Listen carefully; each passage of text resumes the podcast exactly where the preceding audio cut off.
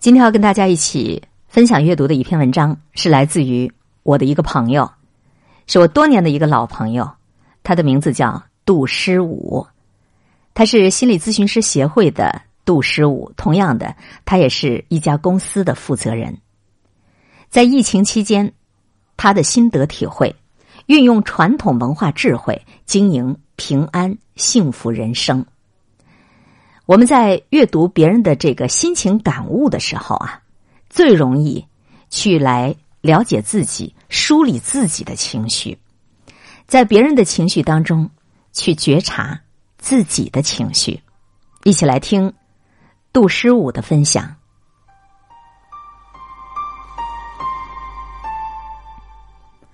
关于人生的终极追求，幸福；关于人生的终极学问。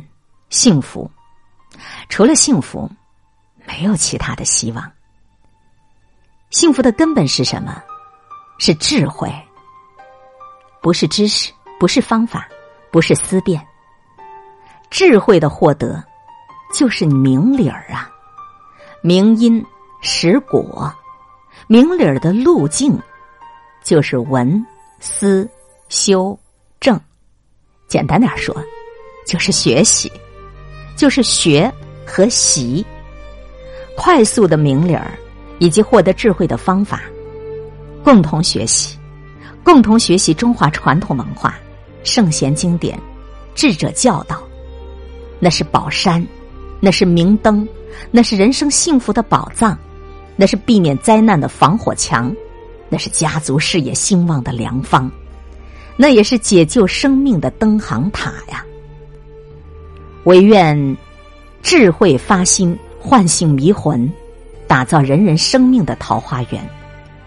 中华智慧传遍四海，中华文明利益炎黄子孙，文化自信支撑中国梦想。我首先想分享的关于幸福的人生，在我看来，你的方向要是对了，你的努力就不会白费。如果目的不明确，目光一定就是短浅、混乱的。你的发心初心不确定，你的人生事业最终一定是会失败的。我们都想要过幸福快乐的生活，可是幸福快乐不是你光想就能有。我们必须要建立一个正确的人生观，才能够享受到幸福快乐。那如何能够增进人生的幸福呢？我有六种人生观，你如果能把它入心了、确定了，我想它就能够保障我们人生顺顺利利的。首当其冲第一条，不比较、不计较的平等观。你看，我们身边有些人呢，非常容易喜欢拿自己跟别人去做比较，比如，哎，我为什么就有这些痛苦啊？为啥你就没有啊？为什么你各个方面都这么好？为什么轮到我了就如此差呀？你看，你一有了比较，这个计较的心就会造成心理上的不平衡和烦恼。你长期下去啊，就会影响你的身体健康。许多人是有所不知啊。伟大的中医看病很简单，这个病它是分三种的，一种啊，它是跟天不和，比如天气变化，升温了。降温了，这个感冒一类的病。第二种呢，就是和地不合，比如说吃错了食物、消化不好啊这方面的病。这两类病吧，它都还好治，那这是跟天地相关的。还有一类占人类疾病大部分的病，它都是情绪引起来的，这种病就很不好治了，必须得要医院医治，加上心理调整，同时进行。才会有效果，而心理上的调整还是主要的，包括说你的三高啊、糖尿病啊、各种癌症啊，其实你深入分析，还是跟你的心理有很大关系的吧。如果说你没有贪吃，你管得住自己的嘴，哎，如果说你能够控制得住自己的饮食习惯，你也就不可能得上糖尿病了，对不对？大家说是不是啊？所以平心静气。平和的心态多么重要啊！凡事咱们都不跟别人去比较，也不跟人去计较，就好像是你骑马来，我骑驴儿，看看眼前我不如，回头一看推车汉，比上不足，下有余，有这样一种平等心，有这样一种满足感，那就不会痛苦了。我个人十二年来学习传统文化的前后人生，我真的是有很多想分享的，啊，这个总结一下啊，分别心和比较心就是人生痛苦的根源。说到根本啊，平等、知足的人生，那才是你幸福的根本，那才是你幸福的源泉。中医讲了，平者无病啊。就是说，心态真正平和的人，那个真正具有平和心态的人，他是很少得病的。哎，这种人是非常健康的。那有了健康的身体做保障，你还会不幸福快乐吗？第二条，我想说，不怨天不尤人，要有因果观。我们经常会因为一件事情做错了，我们就去怨天尤人，我们怪家里的这个亲人不支持啊。怪这个身边的亲朋好友不帮忙啊，更有甚者，我们怪这个世界，我们怪老天爷不公平。殊不知，其实这世间的一切都是因缘和合。你要相信，你身边任何事情的出现，它不过都只是一个结果，在此之前一定有它的原因。这个花开了，结果了，一定是很早之前就种下了种子了。因果同根。因果同性，今天的不如意都是你自己过去制造的。如果说能够有不怨天不由人的因果观，一切都是自作自受，自己做了，自己受了，受了受了，一切接受了，然后就了了一桩心事，你就可以心安理得的了。那么，怎么样面对无时无刻都存在的因果？怎么样让自己尽可能的平静快乐呢？分享。特别好用，啊，分享特别好用又十分管用的十二个字四句话，我在这里也分享给你，因为这话也是别人分享给我的。哪十二个字？哪四句话呢？凡事面对它，接受它，处理它，放下它，然后你就一定会受用终身的。来，很快背下来：面对它，接受它，处理它。放下它，种瓜得瓜呀，种豆得豆啊！这世间一切一切，都是因果的展现。第三个反省，不侵犯、不推诿的道德观，你得有。对人要不侵犯，对事儿要不推诿，因为你侵犯他人，就是犯贱，你也就是给人不自由。你推诿。啊，遇事儿就推诿，也是不负责任，就是不敢承担。作用力啊，是反作用力。所谓福往者福来，爱出者爱返，祸备而入，易备而出啊。好人好自己，坏人坏自己，就是这个理儿。第四个感悟。不贪求，不嗔怒，这个修养观。人生在世，要努力奋斗。修行人都讲啊，要六度万行。稻盛和夫老先生运用了为六项精进创办两个世界五百强，来并且拯救一个世界五百强。但是古语又说了：“无心插柳柳成荫，有意栽花花不开。”就是告诉人们什么呢？你要有上进心、进取心，但是要用利他的心，而不是利己之心。但凡你做一个事情，你老想着有利于我自己，有利于我自己，那最后你一定得不到。我们要把贪求的心改成一种能够去帮助其他人啊，能够去行善积德的善法欲，也就是说好的欲望。比如说，我发奋读书。我发心做善事，而不是说我发奋读书就是将来啊，我要当大官，我要发大财。发心去做善事，为人民服务，就像周恩来他在少年求学时期是要为中华之崛起而读书，不去贪求一些毫无意义的事情，更不可以去嗔恨破坏自己的修养。火烧功德林的深刻意义不可不知啊！你所有的嗔恨，你所有的愤怒，都是因为你自己的私心私欲而引发的。第五个反省，就是不自卑、不懊丧的战斗观。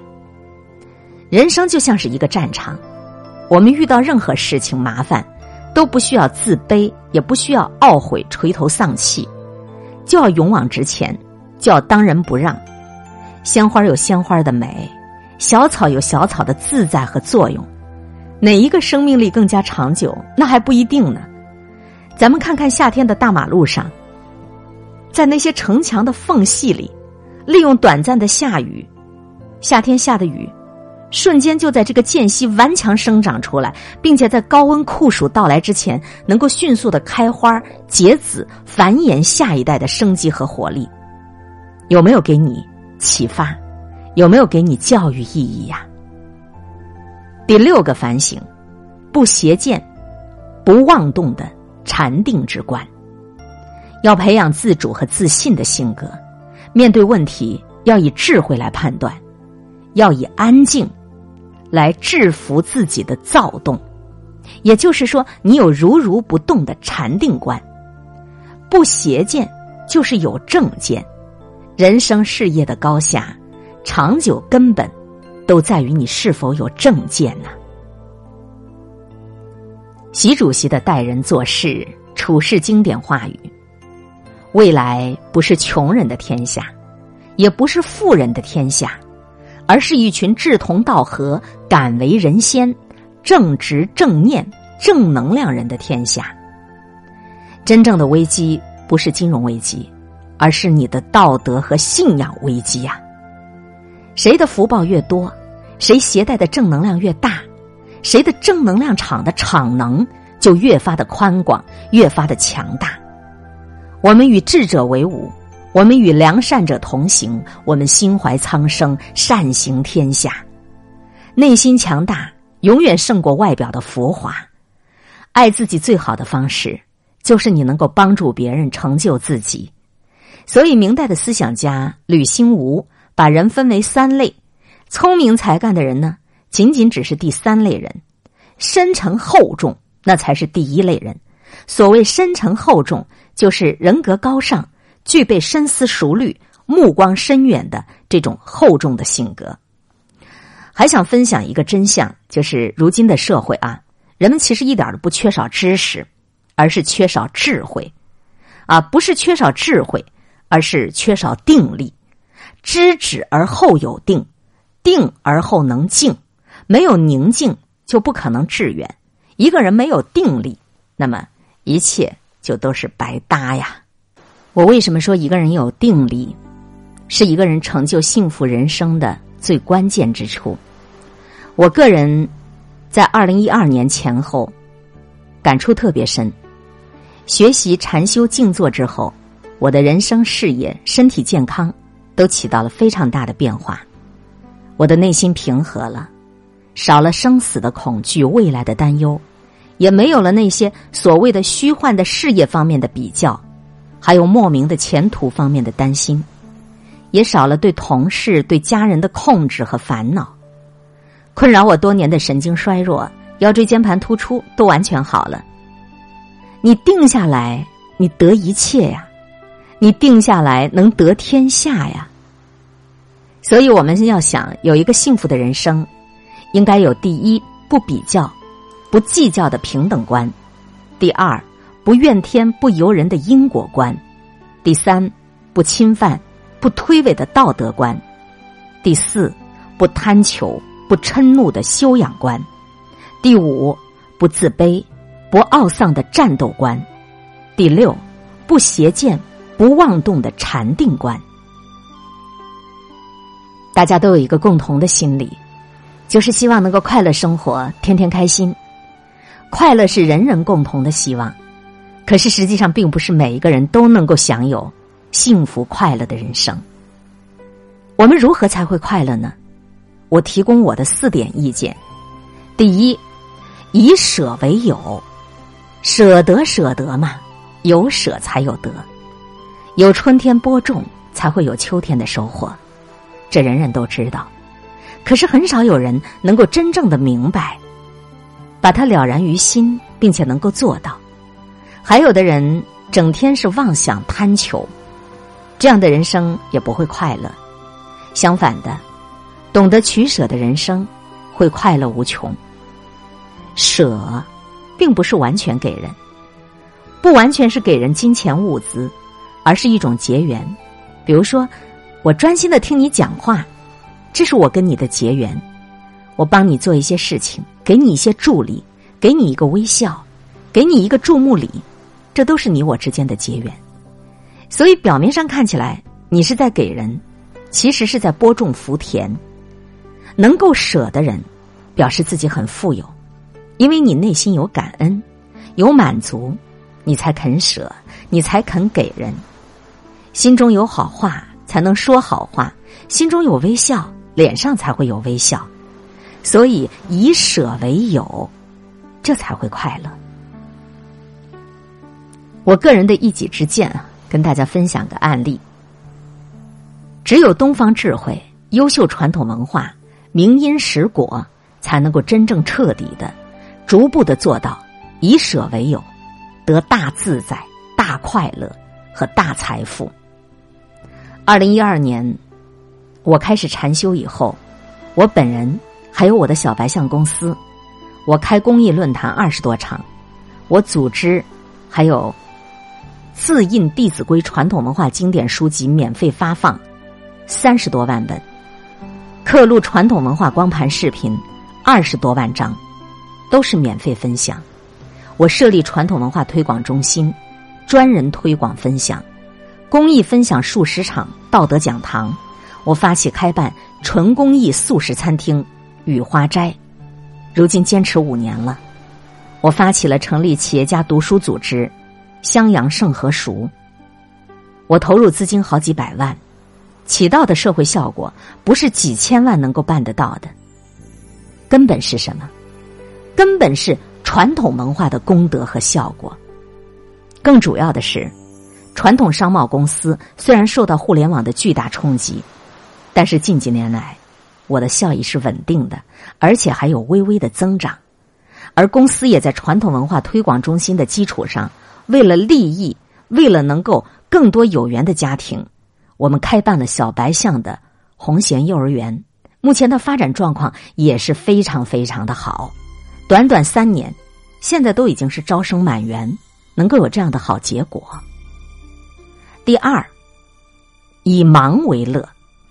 很多人喜欢偷闲，其实偷闲是最痛苦的，忙才会快乐。大白话说的多好啊！干活干活就是你越干越快活啊！偷懒，我们懒惰了，就是我们自己偷去了我们的宝贵光阴呐！闲死人，闲死人！长期闲着，你就会得病的。你像这次新冠疫情，可是给大家放了个长假吧？正常的春节假日过去。四五天之后，啊，公司里的同事们就在群里面感慨啦：“上班多好啊，多么怀念上班的时候啊，多么希望早点能够上班呐！”真正研究生命学问的人告诉我们，心是永远不停息的呀。即使你夜晚睡觉，你的心还是在照样工作，扑通扑通扑通的跳。人做梦。就是你心在工作的一个变现呢。人来源于宇宙，而宇宙一切都是动向的。我常常跟我的同事们讲，讲我的感悟和启发行动。大家看，地球、太阳，它都是不休息的，它永远按照它的轨道在运转着。所以，人如果真正的按照做人的规律、做人的道德来工作和生活。你就是有再多的事儿，你也不会感觉累，而且你只会越干越快活。有人常问星云大师说：“这么多年不见了，您怎么一点都不显老呢？”大师回答说：“我很忙啊，我没有时间老啊，因为我忙得很快乐呀，我忙得乐以忘忧啊，所以不知老之将至啊。还有稻盛和夫老先生，他的人生事业。再给大家举个案例啊，我所创建的雨花斋，店长杨满香，七十多岁了，全身心的投入到雨花斋这个公益事业，每天从早上四五点钟，甚至有时候他三四点钟就起床了，晚上还要骑电动车出去买菜，回家加班处理家务，他身体比年轻人强多少倍啊？啊！我天天看他忙碌、健康、快乐的身影，我都在无比感叹呐，在赞叹呐。大家都来看看，这就是会得到健康快乐加持的一个经典案例呀。第三，以勤为富，好多人都希望发大财，对吧？其实啊，只要肯勤奋劳动，这就是一种财富。你不勤劳，你即使是拥有万贯家财，你也会坐吃山空的。所以要有勤奋，来作为你富有的基础。中华民族有今天的繁荣复兴，就是因为我们有勤劳节俭的良好美德在延续传承啊。分享一个案例，回忆一下我的母亲，无比的勤劳，我们姊妹八个。五六十年代，在没有爷爷奶奶照顾的困苦时代，竟然没有一分钱的举债，最后每个儿子还能够分得一套房子。更重要的是，我作为他的一个儿子，我还创立了小白象公司，这不也是我父母勤劳的一个财富传承吗？第三个分享是以忍为力量。现代人很多人都知道这个张扬无忌。啊，点赞的都是主动出击，羡慕人家的任性而为啊，觉得要推崇张扬个性，把忍耐这个带着霉味的老古董，似乎都把它丢进历史的垃圾箱里了啊！什么忍让啊啊，什么忍耐呀？不行，我要张扬个性。哎呀，其实忍才是智慧，才是厚重的人格，才是你有定力呀。孔子说：“小不忍则乱大谋。”天下的真相就是，必有忍，事乃济。忍到极致，忍辱负重，干出一番事业的司马迁，已经把忍推向了顶峰。极辱之痛，忍辱之难，长辱之志，造就了伟大的《史记》诞生。尼采说：“一切书中。”我爱那以血写成的佛祖之所以是佛祖，因为他难忍能忍难行能行。一个人能忍，就有力量，所以我们也要能够忍苦、忍难、忍饥、忍饿、忍早、忍晚，以人为力，一忍万事成。分享案例，在二零一四年秋天。湖南常德华容的雨花斋，得过三种癌症的一个七十五岁的邓大爷，因为有雨花精神练习出来的容忍、忍辱功夫，啊，这个最后他成了非常棒的一个身体的健康的人。所以，快乐的人生四大法宝都是可以由你自己创造的，只要你能懂。总结归纳一下：第一，以舍为有；第二。以忙为乐，第三，以勤为富，第四，以忍为利。继续和你一起分享杜十武先生的智慧人生的个人感悟。智慧不是知识，也不是方法，不是思辨，而是你的心态，是你待人处事的态度，不是投机钻营创造财富的能力。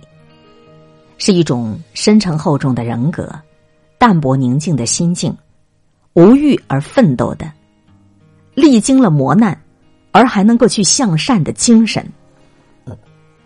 大家看一看啊，现实的人生中，每天早出晚归的，为了追求功名利禄，辛勤忙碌的，但是到头来却又不知道为何辛苦，为何忙。如果说一个人有了智慧，他的人生就不一样了。所谓“平常一样窗前月，才有梅花便不同”。窗前的明月好美啊，再加上几朵梅花掩映，那境界就更不同了。生活中的穿衣吃饭，如果有了智慧，穿衣吃饭的味道也就会不一样了，幸福的人生也就会如约而至了。那如何过智慧的人生呢？我的感想是：第一，我们要用智慧来处事。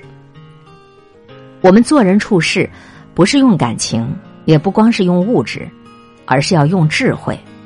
比方说，你有技能，哎，你把技术传授给别人；你有哲学的思想，你有好的道理，有好的语句，可以贡献给别人，这就是智慧。能够用智慧处事，你做什么事情都是好事，都是善事，就不会有副作用。伟大的思想家、教育家。大成至圣先师孔子，人天导师释迦牟尼佛，一切一切的古圣先贤，都是传承的是思想智慧给后人。当代的经营之圣稻盛和夫老先生，在一九八三年创办的盛和熟，面向日本，面向全世界，传授他的来源于中华优秀传统文化的经营哲学。现在中国有八千多企业。都加入了学习，学习的主要是他的哲学思想。二零一六年七月份，我发起了在襄阳，啊，在湖北的第一家成立了这个组织，有一批企业家，每个星期三的晚上，我们都在一起切磋学习老先生的哲学理念，收到了巨大的经济和社会效益。我也建议大家，也可以到网上，或者到我们的盛和熟事务局，请回去老先生的。几本书，一本是活法，一本是干法，一本是心法。这些书拿回去看看。一个伟大的企业家，这几本书谈的成功之道，都是你怎么先做人之道。第二个感悟啊，就是要用智慧来思想。一个人在起心动念之间，千万千万不要有太多太多的贪欲、嗔恨和自私。不要总是处心积虑的去算计别人，凡事能够为别人着想，凡事能够用智慧来思想，并且能够获得别人的信赖、别人的尊重。所以孔子说：“吾日必三省吾身，独处闲谈，莫论人非。”我们从因果规律、从作用力和反作用力来看，我们的行为、语言、念头。这都是我们制造作用力的源头，而思想念头制造作用力的频率就更高更快了，不可不知，也不可不察呀，也不可不慎重啊。所以，稻盛和夫老先生总结他的人生成功的六条法宝、六项金镜，第三条就是要时时刻刻的反省。你说中华传统文化运用的有多好啊？有多彻底呀？第三个反省，用智慧来生活。我们生活里如果有智慧，吃饭的时候就能体会这一粥一饭它来之不易，那么这碗饭就会吃得很香，你就会觉得菜根有菜根的香味儿，你就容易知足了。相反，如果你用不满意的心情来吃的话，即使摆在你面前的是山珍海味儿，你也不觉得好吃。所以啊，有了智慧，你忙碌就有忙碌的意义，你奉献就有奉献的价值。同样是穿衣吃饭，可这个意义就不一样了。第四，我想表达要用智慧来成长教化。人人都希望未来的人生幸福，幸福来源于你不断的学习成长啊。咱们真正的学习成长，不是说学知识、学技能、学方法。你看现在的大学生，他的知识可多，对吧？可是他生存的能力、生命的质量究竟是怎么样呢？家家户户都希望子女成才、人生幸福，那怎么来教育引导孩子获得成长幸福人生呢？还有你这一个家族的兴旺，依靠的是什么呢？我们去深入研究一下当代伟大的一些家族，你就会发现啊，这些家族人才辈出，就是因为他们有优秀的家道传承、智慧经典传承。现在很多的传统文化的真正爱好者，他们为什么要深入系统的学习古圣先贤的思想呢？真正修行的人，他为什么要读生活简朴、净化心灵、严于律己呢？这就是想用智慧的思想，想用智慧来成长自己，来教育孩子，来净化人间呐，同时也来充实自己的人生啊。所以。智慧的人生就应该是要：第一，用智慧来处事；第二，用智慧来思想；第三，用智慧来生活；第四，用智慧来教化呀。